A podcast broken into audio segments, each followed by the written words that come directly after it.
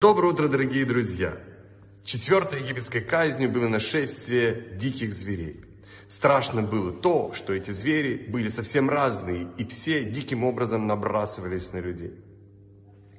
Это дает нам задуматься о том, что происходит в нашем светском обществе, что есть очень много соблазнов в нашей жизни, которые пытаются свести нас с правильного пути.